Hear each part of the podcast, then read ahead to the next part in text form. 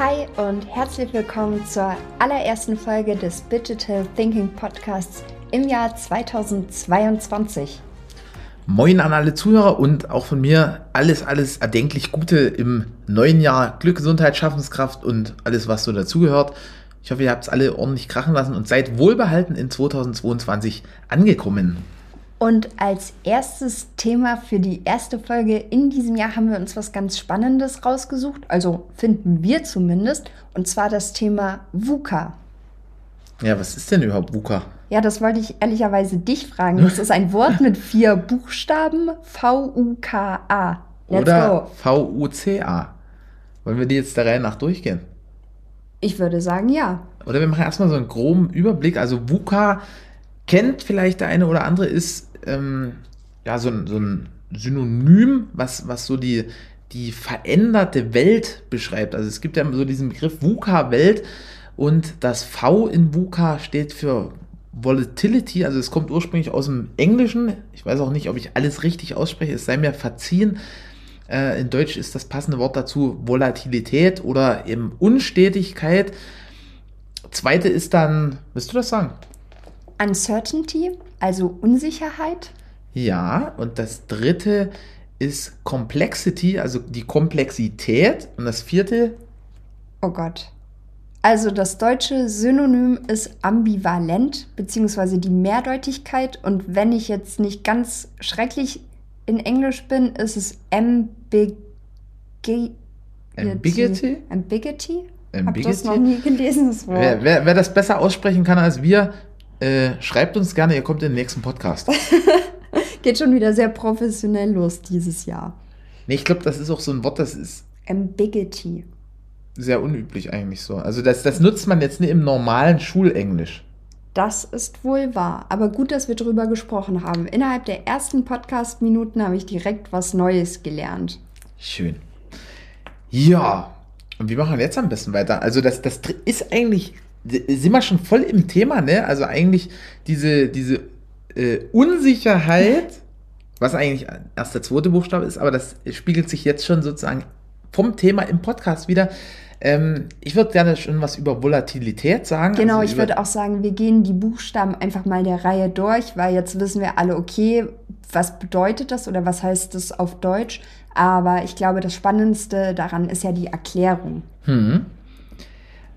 Also Volatilität heißt eigentlich nichts anderes oder Unstetigkeit, als dass sich die Bedingungen halt permanent ändern.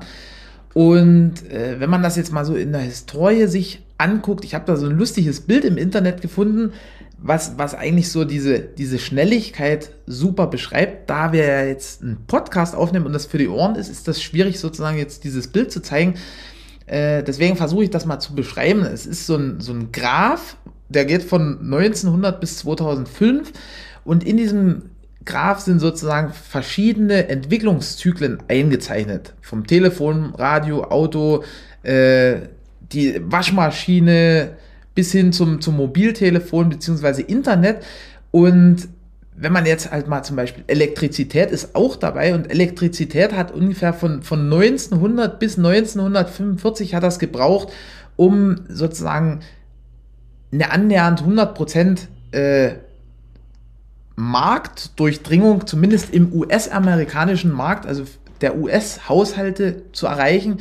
Wenn man jetzt aber weitergeht, dann wird das immer steiler sozusagen, diese, diese 100% Abdeckungsquote. Zum Beispiel Farbfernsehen 1960 entwickelt und dann ja 75, 80 rum schon annähernd 100% des, des Marktes damit gefüllt. Und, und da sieht man halt so diese, dass diese, diese Unstetigkeit immer kürzer wird, weil diese Innovationszyklen immer schneller werden und damit auch, äh, also mit jeder großen Entwicklung und Erfindung verändert sich ja alles und das hat dann natürlich auch einen gravierenden Einfluss auf Nachfrage, auf Märkte, auf Preise und äh, das ist diese Unstetigkeit im Markt.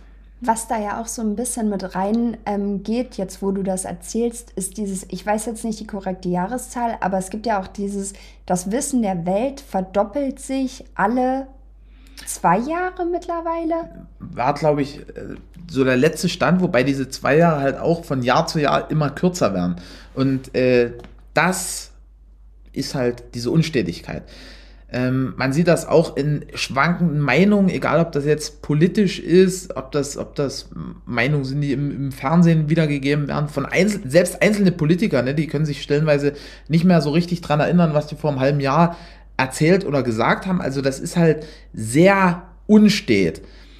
Im Arbeitsmarkt sieht man das, also während jetzt vielleicht unsere Eltern und Großeltern was gelernt haben, dann irgendwo einen Job angefangen haben und den dann zeitlebens sozusagen ausgefüllt oder, oder erfüllt haben mit ihrer Zeit. So ist es heute eher so, dass man so, keine Ahnung, zwei, drei, vier verschiedene Karrieren eigentlich in den Berufsleben packt. Ne? Also kenne ganz, ganz viele Leute, die auch dann mit mit 30, 40 nochmal irgendwie sich auf die Schulbank setzen, nochmal überlegen, hey, wo kann denn für mich die Reise hingehen?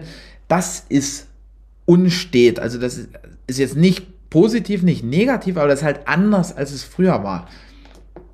Ähm, man, man sieht das vielleicht auch ein Stück weit daran, wenn man jetzt mal guckt, äh, in unserer Branche, die, die Jobs früher, da, da haben wir hier äh, Disketten, Jazz-Discs, was auch immer bekommen, mit Druckdaten auf dem Postweg. Das heißt, die waren schon mal drei, vier Tage unterwegs und dann wurden die halt produziert und fertig. Da gab es in der Regel nicht so viele Änderungen, nicht, nicht so viel Ungewissheit. Mittlerweile ist es so, ich drücke mit, mit meiner Maus auf den Knopf Senden und dann ist das innerhalb von Sekunden, beziehungsweise wenn es jetzt ganz große Dateien sind, dann vielleicht Minuten da. Und dann kann es aber auch genauso schnell sein, dass da noch mal eine Änderung reinkommt. Von der Agentur, vom Endkunden, von wo auch immer. Und äh, dass halt so last minute sich noch, noch Sachen verändern, das, das sehe ich auch im Bereich unstet. Also weil ein Auftrag, der ausgelöst wird, der ist nicht unbedingt so fix, wie der vor, vor vielleicht fünf oder zehn Jahren war, sondern da, da, da wird halt an den Parametern noch rumgedreht. Selbst wenn das jetzt die Konfektion ist oder die Anzahl oder, oder, oder. Und äh, wo man das auch sieht, ist so gerade in Produktionszyklen von neuen Produkten Time to Market. Also wenn, wenn jetzt früher irgendwie die die Firmen geplant haben und gesagt haben, hey, in den nächsten fünf Jahren starten wir mit dem Produkt, mit dem Projekt.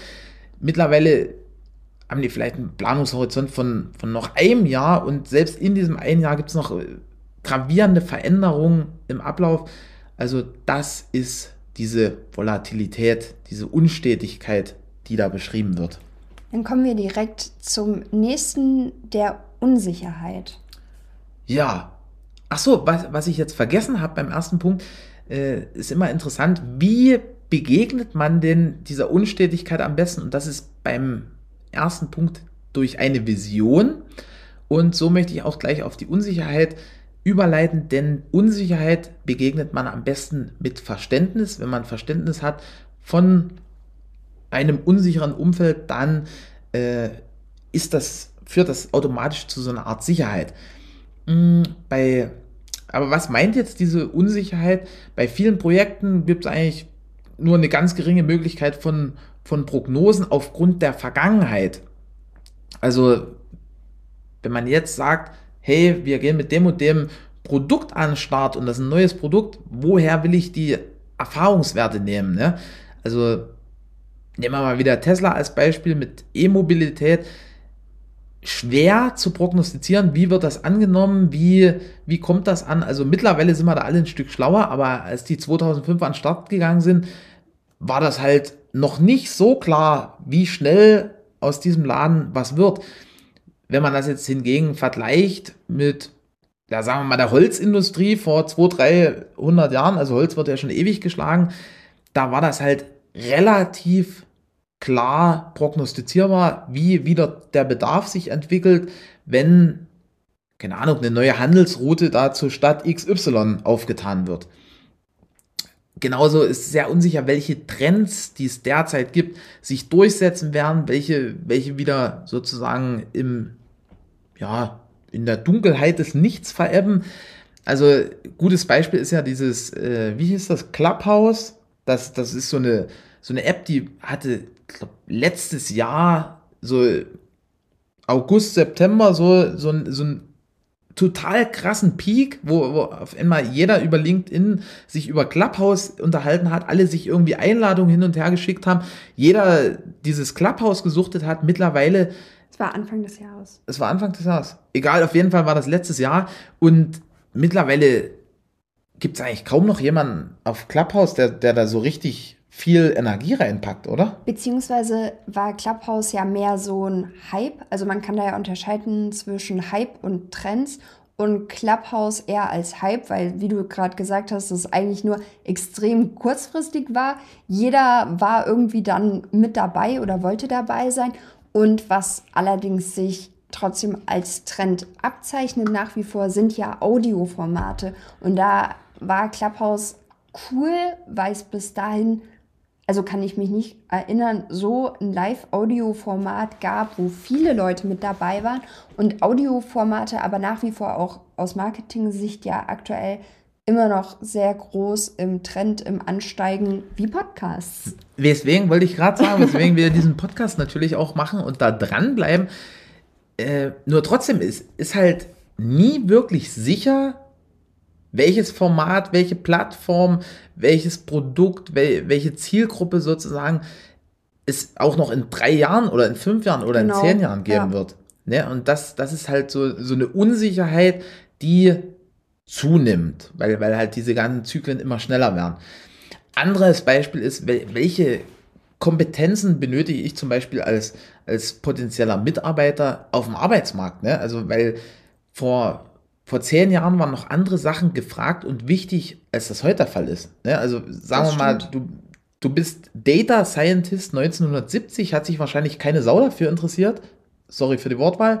Aber wenn du das heute beherrschst und kannst und da mit Daten umgehen kannst, Daten visualisieren kannst, bist du der, der absolute King. Ja. Ich überlege gerade, auch, ob das dazu passt, aber es ist ja auch so gerade so aus der Generation unserer Eltern, als die ihre Jobs gelernt haben, da musste oder mussten die wenigsten Jobs sich mit dem Internet auseinandersetzen. Und heutzutage ist es ja so, dass du wirklich das eigentlich in jedem Beruf brauchst. Also auch nicht nur das Internet, sondern auch so Social-Media-Geschichten kommst du ja in den meisten Sachen nicht mehr vorbei. Meine Mutter ist gelernte Kinderkrankenschwester. Habe ich letztens gezeigt, wie sie für ihre Firma einen äh, Post auf Instagram macht. Nee, bei Facebook war das, genau. Aber das ist halt auch sehr, sehr spannend, weil das hätte man damals niemals vorhergesagt. Und ähm, jetzt ist es halt da und präsent und eine wichtige Fähigkeit. Korrekt. Und ist natürlich auch, also ich kann das auch ein Stück weit nachvollziehen. Ich habe einen Bruder, wir sind ein paar Jahre auseinander, 18 um genau zu sein. Und wenn ich das so sehe, also ich denke immer, ich bin fit am Computer und, und den ganzen mobilen Geräten und so. Aber das ist ja nochmal ganz krass anders. Also das ist man, ja native man, dann. Genau, man hat ja zu unserer Zeit schon gesagt, dass, dass wir Digital Natives sind, aber die sind halt noch viel digitalere Natives sozusagen, weil die halt von, von klein auf, also mein Bruder ist mit einem iPad in der Hand aufgewachsen. Der konnte, der konnte noch nicht lesen, konnte aber das iPad bedienen. Und äh, das ist halt krass. Und wo, wo halt dann auch das, ja, diese, da sind wir jetzt beim nächsten Thema, diese Komplexität nimmt zu, egal ob in technischen Bereichen oder anderen. Und wieder das Gegenstück zur Komplexität ist Führung durch Klarheit. Also wenn ich halt Komplexität Complexity sozusagen, also wir sind beim dritten Buchstaben, wenn jemand mitgezählt hat, kann ich mit Klarheit beikommen, weil mittlerweile, also das, wieder der Punkt von vorn, das, das Wissen, das verfügbare Wissen ver, vervielfacht sich und es gibt mittlerweile für jede Aufgabe, für jede Aufgabenstellung tausend Hilfsmittel und Tools. Es gibt KPIs für, für tausend verschiedene Sachen, Kennzahlen und so weiter und so fort wir haben eigentlich so viele Informationen permanent verfügbar. Das ist Segen und Fluch zugleich. Und ja. Es ist ja auch früher, in Anführungszeichen, gab es ja auf eine Frage eine Antwort und heutzutage gibt es ja auf jede Frage gefühlt unendlich viele Antworten und fast alle sind auch richtig. Also das, ähm, da nimmt ja auch die Komplexität zu das Spannende ist ja, wenn du das jetzt gerade sagst, dass, dass alle Fragen richtig sind, die sind immer zur, zur aktuellen Zeit, denke ich, richtig.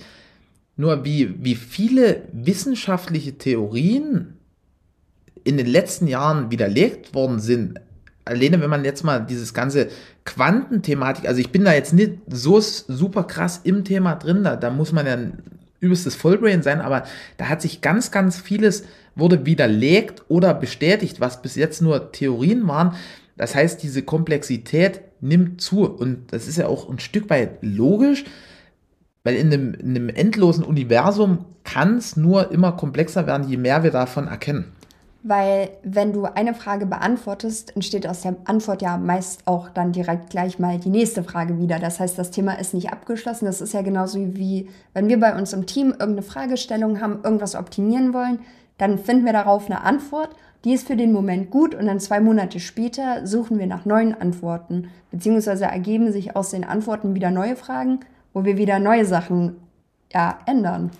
Fragen, das, da wollte ich jetzt nochmal drauf äh, den, den Finger hin tun, weil das, das ist ja wie so ein Entscheidungsbaum, der sich, der immer vielgliedriger wird. Ja, also du, du hast so eine Fragestellung, mit der du anfängst, findest darauf die Antwort, hast aber mindestens in den meisten Fällen zwei, zwei weitere Wege, die du gehen kannst. Und, und irgendwann sind wir dann halt an dem Punkt, wo man, sagen wir mal, 100 Wahlmöglichkeiten hat und äh, da kommt dann schon der nächste Punkt ins Spiel. Da geht es nämlich um diese Mehrdeutigkeit, um die Ambivalenz.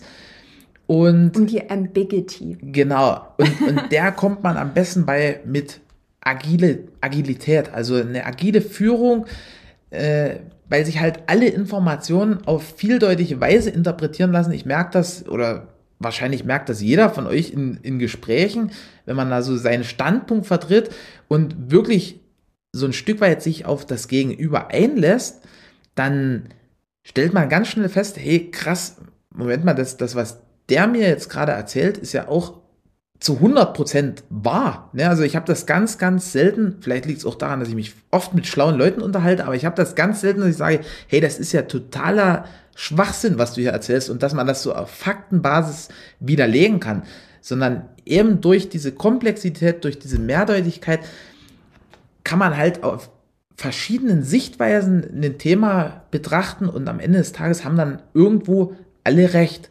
Also alle Informationen lassen sich auf vielerlei Weisen interpretieren und unter Umständen oder in vielen Fällen gibt es sogar unvollständige oder widersprüchliche Informationen und das führt halt dazu, dass alles mehrdeutig ist.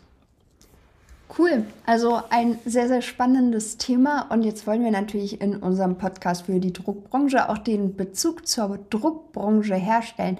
Also ähm, genau, Erik, let's go.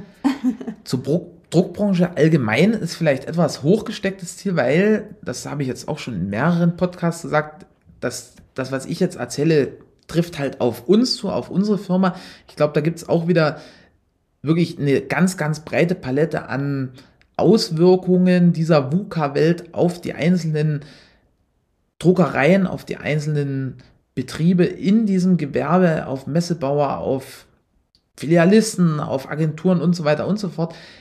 Was ich bei uns feststelle, ist, also wenn man jetzt mal so rauszoomt und, und wir sind jetzt auf die einzelnen Punkte eingegangen, ich glaube, selbst da ist es schwierig, so eine, so eine ganz scharfe Trennlinie zu, zu ziehen, sondern es ist eher so dieses Gesamtkonzept, und wenn ich mir das angucke, stelle ich bei uns auf jeden Fall fest, dass das von Abteilung zu Abteilung ähm, dieses, diese Bereitschaft, sich darauf einzulassen, unterschiedlich stark ausgeprägt ist. Zum Beispiel im IT-Team, in unserem ITP, die Jungs, die sind sozusagen gezwungen von der Umgebung, weil sich die Programmiersprachen ändern, die Frameworks ändern sich, die, die Best Practice verändern sich permanent. Die, die sitzen sowieso permanent in dieser Veränderung und gehen damit ganz, ganz, ganz anders um.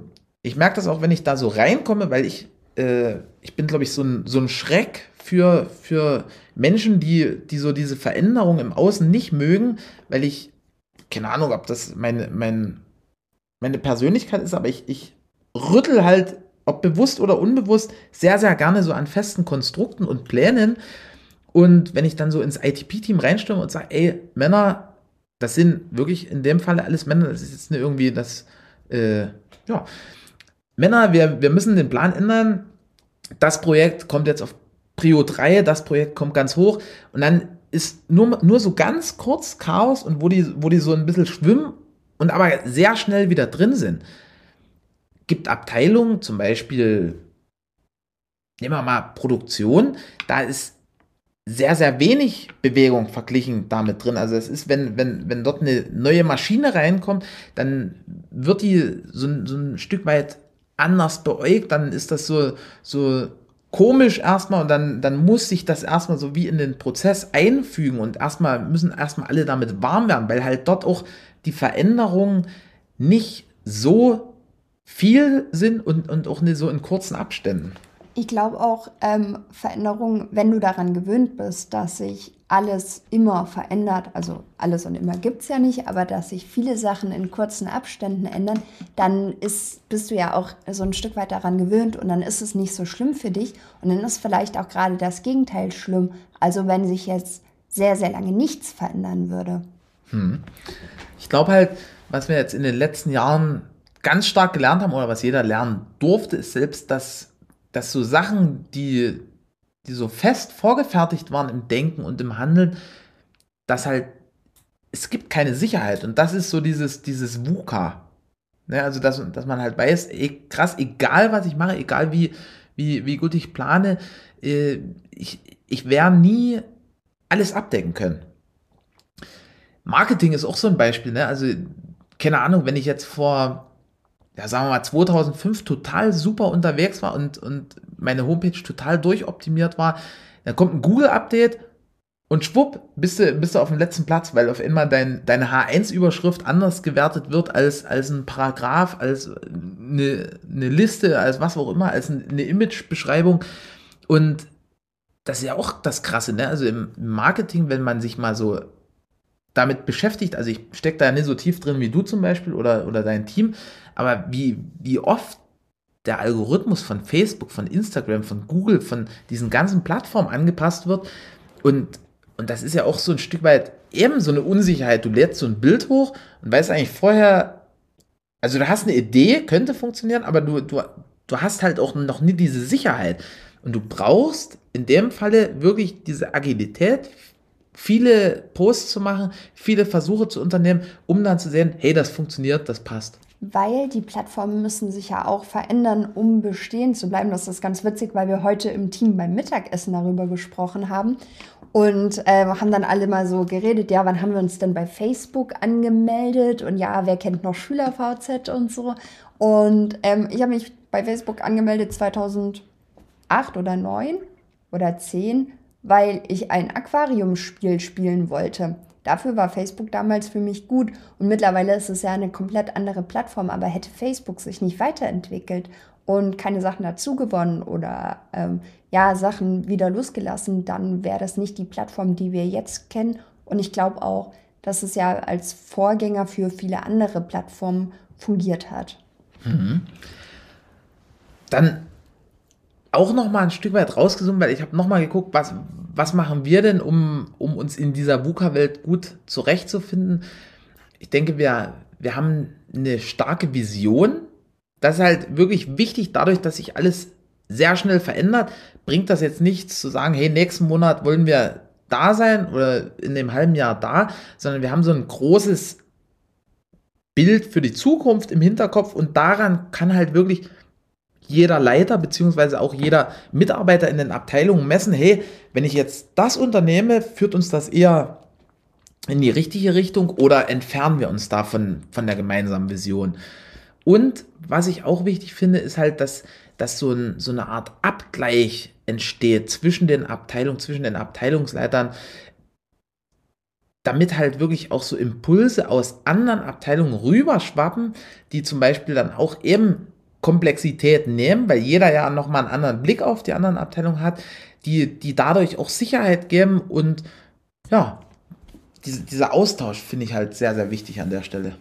Man kann ja auch viel übertragen über Abteilungen übergreifend. Also vielleicht gibt es irgendwas, was total cool ist, was in der Produktion ist, was wir uns im Marketing angucken können. Aber halt jetzt natürlich klar, die Drucker drucken und wir machen halt Content und so. Aber trotzdem kann man ja Sachen einfach übertragen in andere Bereiche. und sich dadurch auch wieder weiterentwickeln. Und ich glaube, das ist auch ein sehr großer, ja, großer Punkt, um vorwärts zu kommen, Sachen adaptieren zu können. Hm. Ja, jetzt haben wir schon einiges gesagt. Wollen wir das nochmal zusammenfassen vielleicht? Weil, also wir haben ja über VUCA gesprochen, also V-U-K-A und Amerika gibt es ja noch VUCA, also V-U-C-A.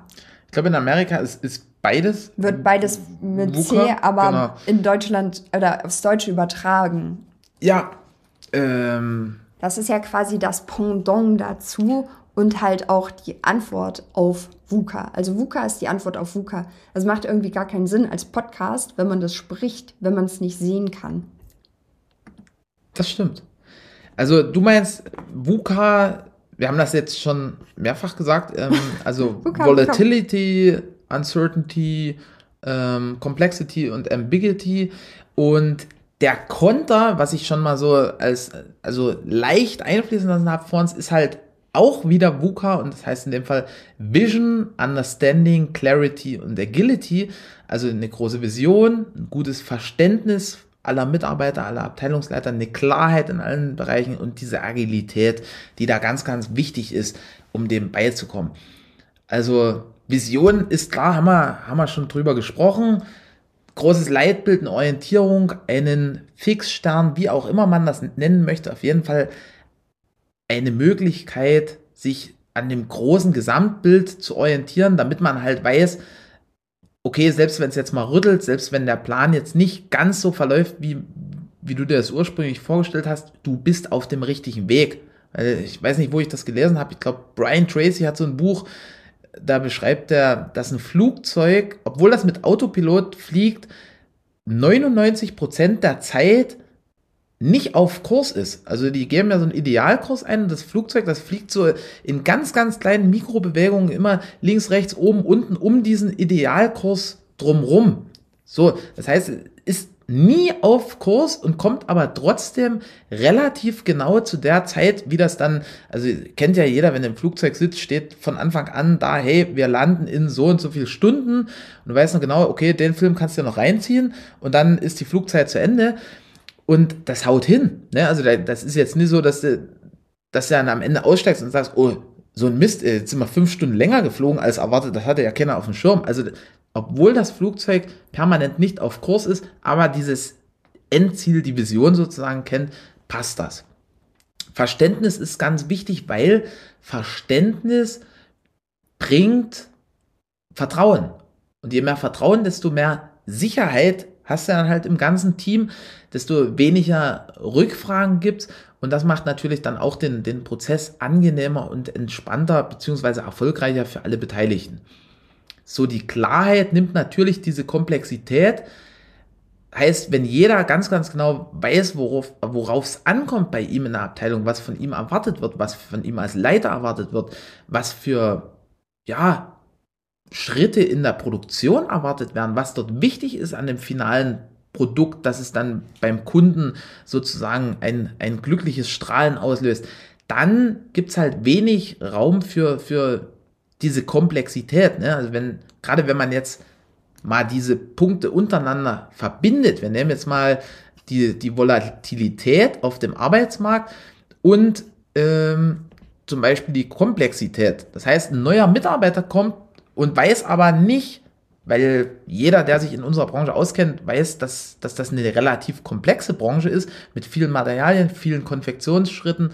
Allein die, die Druckart und Weise ist ja sehr, sehr vielschichtig. Wenn ich das jetzt kombiniere, dann habe ich ein totales Chaos. Also neuer Mitarbeiter, der, der keine Informationen an die Hand gedrückt bekommt, No-Go. Das, das, das gibt Probleme, das gibt Stress. Wenn jetzt aber der neue Mitarbeiter, der ja sowieso irgendwann kommen wird, direkt mit tollen Infos versehen wird, ordentliches Onboarding hat, Klarheit bekommt, dann ist es natürlich super. So offensichtlich, ne? Eigentlich ist es ganz einfach. Ja.